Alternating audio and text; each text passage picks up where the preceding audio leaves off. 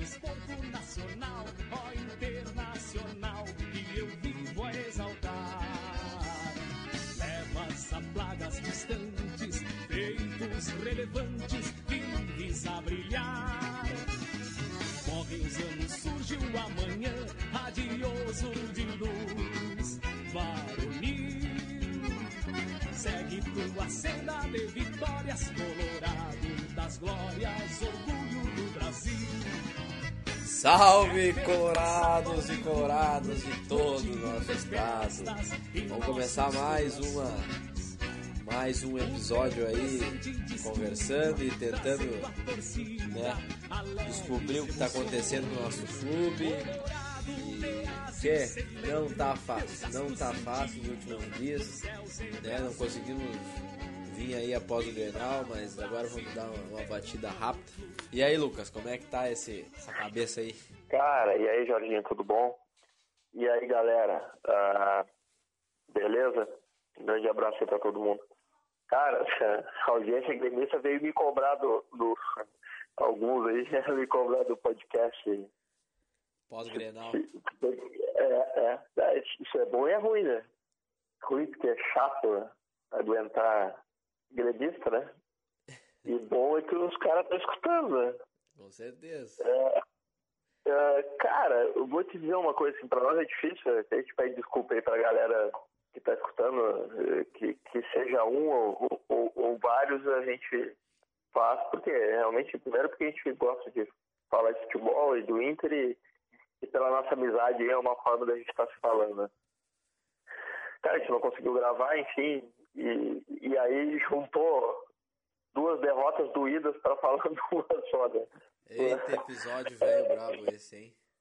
É, e a gente tá nessa batida aí desde o início, mas, é, cara, para mim hoje ficou bem nítido uma coisa assim, que na realidade já vinha acontecendo, já vinha é, com essa constatação, assim, mas hoje eu, ficou isso mais é, na minha cabeça. Cara, eu, eu acho que o que está acontecendo no Inter, obviamente, é uma falta de confiança, a derrota na Copa do Brasil, enfim. Mas eu acho que não foi muito bem recebido pelos jogadores a demissão do Odair. E não vou aqui dizer que os caras estão de corpo mole, porque eu não imagino que, que todos ali profissionais e, e, tem uh, jogadores oriundos da base, tem cara bastante sério ali, tem ídolos como Sobis, como o D'Alessandro, enfim. Sim. Uh, que, que, eu imagino que não vão estar compactuando com algum corpo mole, alguma coisa. Mas, naturalmente, o ser humano, a gente sabe, já jogou bola, né? Jogou futebol, qualquer situação na vida, e de vez em quando o cara perde tesão. E, cara, os caras perderam tesão, eles estiveram muito perto, tanto na Libertadores como na Copa do Brasil, de, de, principalmente na Copa do Brasil, de conseguir algo importante para o clube e não conseguiram. E, cara, e, e aí foi demitir o treinador e todo um trabalho, toda um, uma, uma situação de dois anos, né? A gente tem aqui que falar as qualidades do Odair, que é a questão do, do grupo. Ele era um cara muito bem recebido, um cara que, que dava muita energia, né? Cara, e aí a direção do Inter, pô, tu olha pro Roberto Melo, eu falo novamente, a pessoa assim, deve ter várias qualidades, enfim, é um cara abnegado ali pelo clube, o cara para ser dirigente tem que abrir mão de muita coisa e a gente, vamos lá mais uma vez, uh, falar o que aconteceu com o nosso clube essa semana, com a questão da denúncia uh, de dirigentes que, que fizeram as situações ruins do Inter, né? Então a gente sabe o quanto é um cara ser dirigente e, e aí o pessoal que está aí trabalhando no clube está recuperando algo que aconteceu de ruim, que é difícil, né? Você tem que largar a vida profissional, é, enfim. Então nesse ponto, beleza. Mas, cara, o cara o, o, Roberto Melo está há um tempo já e, e, me desculpe, ele, ele como cabeça maior do, do futebol do Inter, ele fez contratações erradas, ele não demonstra ter comando vestiário, não. Eu não digo que o comando vestiário o cara tem que dar chute no, na porta, enfim. Eu acho que esse perfil até de profissional, no tempo que a gente vive hoje, não, não acho que não, não pode existir mais. Então a gente tem que se conversar mais, né? O certo que a gente está hoje, enfim, o, o, jeito que a gente está na sociedade. Mas, cara, de vez em quando o cara tem que colocar a posição, né? De empregado empregador, enfim. E o Inter paga muito bem seus jogadores, o que a gente ouve paga em dia. Enfim, é uma instituição gigante, um dos maiores clubes do mundo. Uh, e para mim, é um dos maiores clubes do mundo. Para mim, está entre os cinco maiores clubes do mundo pela torcida, enfim. É uma camisa muito pesada. E, tu não vê isso no discurso do, da direção, tu não vê isso no Roberto Melo, tu não vê no Marcelo Medeiros. Um discurso uh, forte. E, e, cara, eu acho que, que chegou um fim. Assim, acho que o Roberto Melo vai. O, o Marcelo Medeiros vai ter que, que, que demitir ele e a gente vai ter que ter alguém forte no vestiário e eu acho que a gente tem que, que aproximar um ex-jogador, um Tinga como coordenador técnico, uma coisa assim, ou o próprio subir o Yarley, que está na categoria de base, enfim, cara, tem que ter um ídolo representante que, que, que, que entenda de futebol, é claro. Eu falei dois nomes que eu que já ouvi, já ouvi eles falarem sobre futebol, enfim, tem liderança e, e, e foram grandes ídolos do Inter e, e dá pra, que vão agregar. Porque, cara, a gente tá perdido no vestiário, a gente tá completamente. Cara, e é muito jogador comum no Inter, né? Vivendo numa, a gente vivendo uma fase esticada que o Odair hoje. Pô, eu falava as qualidades do Odair, reclamei dele muito porque ele não virou a chave. Mas, cara, tá muito nítido que o Odair também fez muito pelo Inter, porque, eh, cara, é muito jogador. O Patrick não é jogador pro Inter. Eu, falo novamente, ele é útil para grupo, para segunda ou terceira opção para jogar toda hora, ele não é útil. Cara. Ele, ele é um jogador que nunca foi destaque em clube, eh, nem no esporte, nem no Goiás que ele jogou, novamente respeitando a camisa desses clubes, mas não são clubes de primeira de primeiro uh, grandeza uh, no Brasil e ele não era destaque nesses clubes. A gente vai para nossas laterais, que tem furo dos dois lados, e, e o ataque é o guerreiro sozinho, entendeu? A gente não tem uma reposição não bota e aí não dá para entender por que, que o Sarrafiano não joga. O cara tem. Não dá. o cara deve ter 11, 12 jogos em minutos, se for contar, né? De 90 minutos. E um monte de gol. É completo e o cara tem 6, 7 gols, tem duas, três assistências. Ah, ele não tem. Uh, como é que se diz? Não tem intensidade. Porra, cara, mas tem que deixar o guri jogar, porque o guri bate bem na bola, o guri tem passe, o guri tem drible. O, o Parede tem uma baita intensidade, mas pelo amor de Deus, né? É, e, cara, é incrível, incrível. E, e, e, e, vou te dizer uma coisa, a gente nunca vai torcer pro, pro contra o Inter, eu não vou torcer, é, nunca. São sete jogos aí, vamos torcer, todo jogo, é, eu nunca torci contra o Inter, mas, cara, parece que não, não, não, tem como o Inter estar na Libertadores ano que vem, né? Parece que não tem. E, e a gente fica olhando o cenário e se for para não estar, tá, e se o Cudê não está contratado, a gente vai ter que encarar uma Sul-Americana aqui. Porque está se falando aí da vaga para Libertadores e, e pode ser que no próximo, no próximo ano dê vaga até para o Mundial esse que a FIFA não anunciou ainda, mas parece que vai, vai ter, né? Uh, e mais, mais do que isso, Jorge, com tudo que aconteceu essa semana, uh, Grenal, situação aí da denúncia dos dirigentes com desvio de dinheiro uh, que podem ter acontecido e, e, parece que aconteceu. E tudo que a gente já tinha falado antes, que eu bato na tecla essa questão da gestão, enfim, cara, eu, o que mais me preocupa é essa questão individualizada do Inter. Vou contratar o Rodrigo Caetano porque ele é o pica e ele vai resolver. É, vou contratar o Cudê porque ele vai aqui vai resolver o problema. Cara, não, mais do que isso, a gente tem que começar a, a ter contratações bem avalizadas, num, num, com uma gestão de futebol que, que tenha lá uma tecnologia para poder estar tá prospectando esses jogadores com, com tudo que se tem hoje no futebol, né, que se pode ter uma, as avaliações uh, que, a, tecnologia dá, né, não, não pode ser mais feeling, não pode ser o amigo do amigo do amigo, é o, é o, é o cara do futebol, enfim, cara, a gente tem que profissionalizar porque senão fica difícil. E o Inter, cara, tá, tá, tá dolorido ver o Inter em campo, mas tá mais dolorido ainda ver o Inter como instituição, assim. A gente tá muito para trás, cara, muito para trás. Mas, cara, eu acho que agora deu uma embolada, né, em, em todas as coisas ruins aí, desde que... Na verdade, quando o Inter se preparou para o primeiro jogo contra o Atlético Paranaense e jogou daquela forma lamentável lá, Aí parece que tudo começou, né, cara? Ah, até comentei hoje que uh, a, gente foi pra final da Copa do Brasil, aí teve o sorteio, né, do mando de campo. Pô, segundo jogo em casa, tava tudo bem, cara. E aí dali pra cá, degringolou tudo e desandou. Uh, cara, quanto ao Grenal, acho que deu a lógica, na verdade, né, cara, como os caras falaram aí. Me desculpa, mas é, é pra tu ver o tamanho do nosso time, né? Me desculpa te interromper. É, cara, eu fiquei muito puto. Eu acabar um Grenal e eu, ufa, acabou o Grenal. Ninguém é mais colorado que ninguém, mas eu tenho certeza que, que colocando a minha mãe e eu e tu são, são os, os três cara que até teu pai também é colorado pra caramba, que ama o clube demais. E, cara, é, tu ouvir de, de colorados como nós, que, pô, ainda bem que acabou o Grenal e, e deu a lógica, cara, não, respeitando o nosso rival, que é um grande clube, mas, cara, isso não pode acontecer.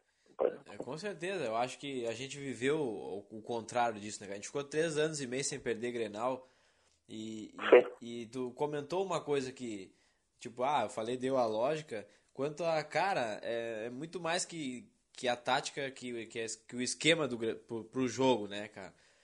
Como tu falou, cara, parece que o Grêmio ele, ele, o problema dele vai, ele vai saber de quantos ele vai ganhar e o Inter é entrar para não perder e, e, é assim que aconteceu, né, cara? Os últimos Grenals foram assim. Se eu não me engano, pô, desde aquele 0 a 0 lá, o, o heróico do Odair lá, que parecia que ia ser 8, 9 a 0 pro Grêmio. É, cara, e, e assim, ó, eu tenho vários caras que eu sigo no Twitter, mas o Myron do Futuri, eh, do Futuri botou uma, uma eu mandei para ti, fiz um copia e cola. Ele disse que o Grêmio está numa maturidade e, e, entra sabendo quando que vai ganhar. E o Inter, cara, e é muito parecido com a década passada daquele time do Inter de 2006, a 2006 a 2011 ali, principalmente aquele ciclo 2008, 2009, 2010, que o Inter ganhou muito do Grêmio. É? Uh, uh, e o Inter golhou, enfim. Uh, mas tinha uma coisa, cara, eu não me lembro do Grêmio entrar até, até caindo na Série B, coisa, entrar meio retrancado contra o Inter.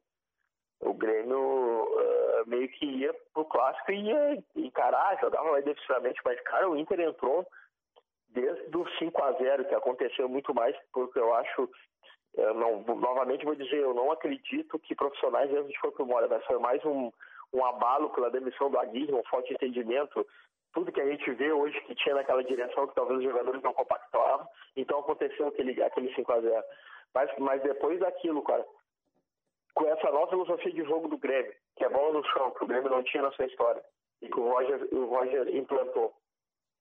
Cara, o Inter simplesmente entra, cara, é uma vergonha em três de clássicos grenais, tá certo que empatou um monte, a gente ganhou uma na arena, o Inter entra para não jogar, cara. É, é, incrível, assim, é incrível, é incrível. E, e, e, e, novamente, obviamente, o Grêmio é um, é, é um dos melhores futebol do Brasil. Enfim, bota a bola no chão, joga. Cara, mas o futebol do Grêmio é o meio campo e, e o Inter é, não aperta os volantes dos caras, que é a saída deles. A gente vê que, que todo mundo que colocou dificuldade contra o Grêmio, ou ganhou do Grêmio, ou colocou dificuldade do Grêmio, fez a, a, a, aquela bola rifala de trás, né? faz a bola sair mais com o Kahneman, o Kahneman rifar aperta o Geraldão para o Geraldão não dar o passe entre linhas e pressiona os dois volantes. Cara, isso é uma obviedade. Obviamente que todo, os jogadores, todos os times não vão conseguir, mas é um princípio básico para parar o Grêmio. O Inter faz o contrário. É. O Inter se retrai, deixa a bola com os volantes. Não, deixa a bola com os volantes e a gente sabe, novamente, a gente já jogou futebol, jogamos muitas vezes juntos, jogamos muitas vezes contra times bons, e o que, que a gente fazia? Ficava atrás da linha da bola e, tomando porrada, tomando porrada, tomando porrada. Pode, uma a cada dez, tu vai conseguir ganhar o jogo, vai empatar, mas uma hora a bola entra, né? Então, infelizmente, o Inter, a gente tem que levantar a mão pro céu, porque foi 2x0 o Grenal, porque, entendeu? O Grêmio tirou o pele quando foi expulsão, enfim, e novamente não dá, é o que eu falo, não dá para entender o que o Lomba fez. E eu acho, e eu bato, que era a situação de comando de vestiário, tá todo mundo meio atordoado, não tem um comando, não tem uma diretriz, não tem um, para onde é que os caras vão seguir, entendeu? Porque tu pensa assim, Jorge, eu sou jogador de futebol, demite o Daí, a gente perde um campeonato, uh, aí tu conta Bruno Silva, uh, Rafael Sobes, Trellis, uh, Parede, vamos lá, Bruno, Uh, tem uma porrada de cara que tá com contrato no final do ano, entendeu?